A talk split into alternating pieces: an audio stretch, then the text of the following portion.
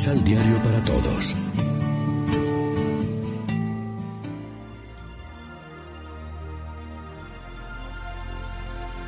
Primera lectura. Si pudieron investigar el universo, ¿cómo no descubrieron a su creador? Del libro de la sabiduría.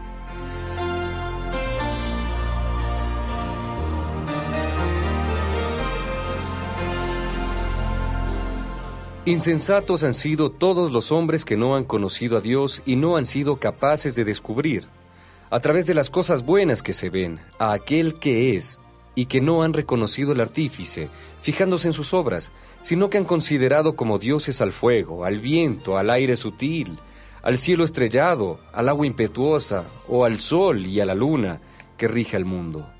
Si fascinados por la belleza de las cosas pensaron que estos eran dioses, sepan cuánto las aventaja el Señor de todas ellas, pues fue el autor mismo de la belleza quien las creó. Y si fue su poder y actividad lo que los impresionó, deduzcan de ahí cuánto más poderoso es aquel que las hizo. Pues reflexionando sobre la grandeza y hermosura de las criaturas, se puede llegar a contemplar a su Creador. Sin embargo, no son estos tan dignos de represión, pues tal vez andan desorientados buscando y queriendo encontrar a Dios. Como viven entre sus obras, se esfuerzan por conocerlas y se dejan fascinar por la belleza de las cosas que ven.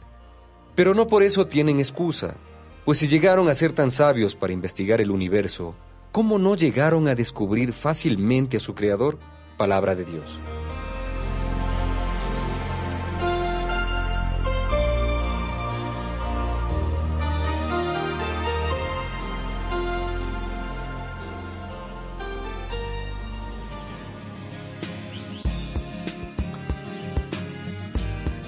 Salmo responsorial del Salmo 18.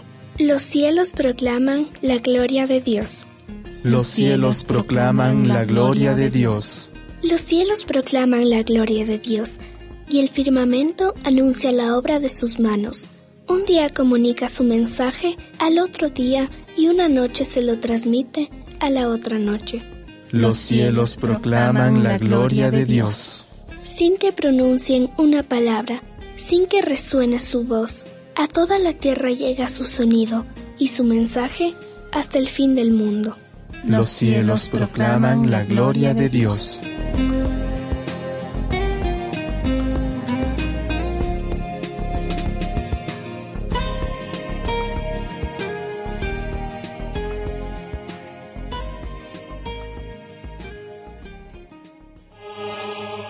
Proclamación del Santo Evangelio de nuestro Señor Jesucristo según San Lucas.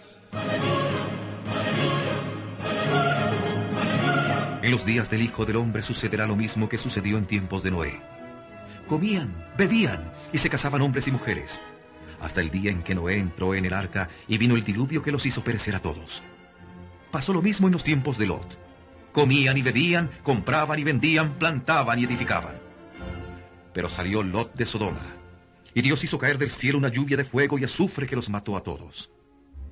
Lo mismo pasará el día en que aparezca el Hijo del Hombre.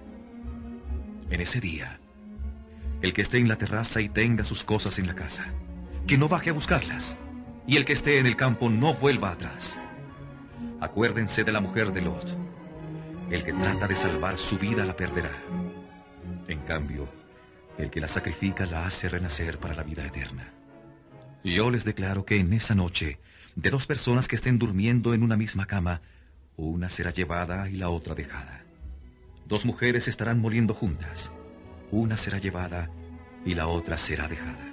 Entonces preguntaron a Jesús, ¿Dónde sucederá eso, Señor?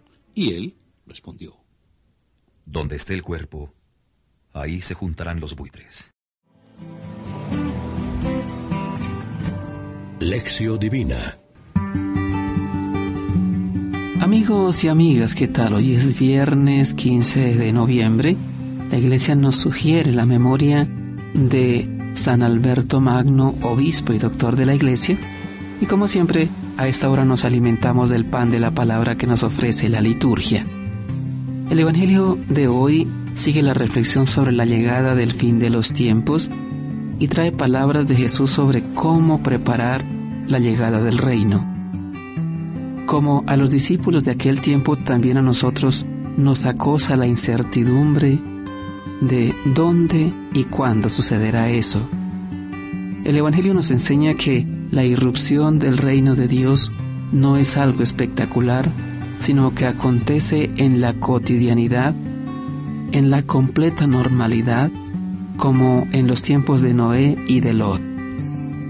Como estos dos personajes del Antiguo Testamento que lucharon con un ahínco en lo cotidiano de la vida, construyeron su salvación y obviamente se escaparon de la muerte, también hoy el Señor Jesús nos invita a no desfallecer, a estar siempre vigilantes, a vivir con sensatez y prudencia cada instante de nuestra existencia, con la plena conciencia de que se gana la vida entregándola al servicio de los demás.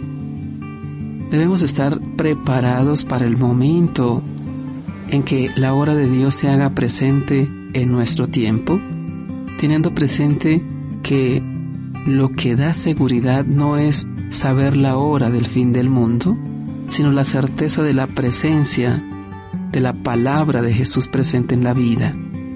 El mundo pasará, pero su palabra no pasará. Reflexionemos. Los resultados de las investigaciones científicas nos asombran y acercan a su origen en el querer creador de Dios. Nos hemos acostumbrado a las cosas perdiendo la capacidad de asombrarnos. Oremos juntos. Señor Jesús, que nos invitas a vivir con sensatez y prudencia, concédenos que, por medio del amor al prójimo, lleguemos a conocerte como verdadero Dios y verdadero hombre. Amén. María, Reina de los Apóstoles, ruega por nosotros.